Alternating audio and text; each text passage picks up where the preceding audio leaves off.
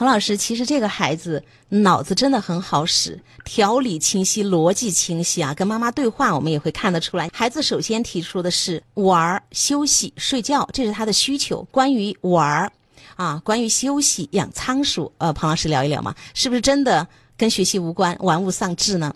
就是孩子说他喜欢生物的时候，他妈妈说：“我又没看见你翻生物书。我们的生物、地理、历史、化学、语文、数学。”哪一门不来自于我们人类几千年的生活实践？怎么就在书上那点知识才叫学习呢？它一定是在生活中的，这个才是真正的学习。本来人类来到人世间就自己就会有学习的能力，就是在生活中学习。就是最近几十年你才归纳了这么点东西，规定了一点考试制度。说孩子在生活中喜欢生物，在生活中去观察动物、植物，对吧？大自然。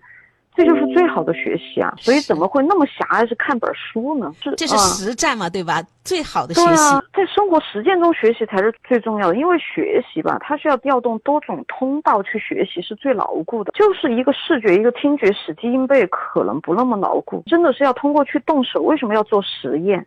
为什么在学习中我们提到被动学习？就是听讲，听老师满堂灌，学习效率是最低的。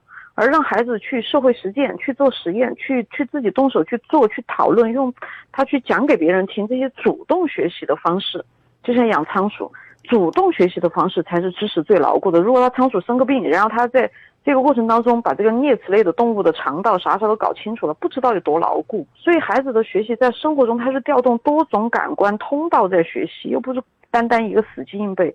这是最棒的学习方式。妈妈的想法就是，她又没翻生物书，她又没到补课班去坐着，老师给她上面讲题，满堂灌灌给她，那是最愚蠢的。我说，真的是最慢的学习方式。对，在中学阶段吧，我们的父母的功能哈是成为一个教练，成为孩子人生的教练。你要成为他的精神引领者，人格的那个感召者。真的是孩子们的进步的这个速度是挺快的。所以这些父母自己如果。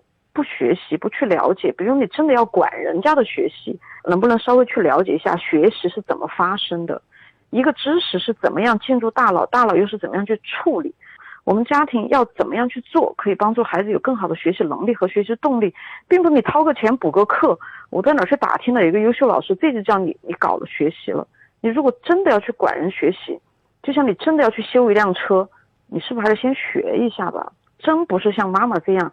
他就是在管理孩子的学习了。我真的是觉得妈妈的这个这个境界、这个修为、这个知识量，我觉得他是没有跟上孩子的速度的。妈妈只会讲那几句口号无比正确的话。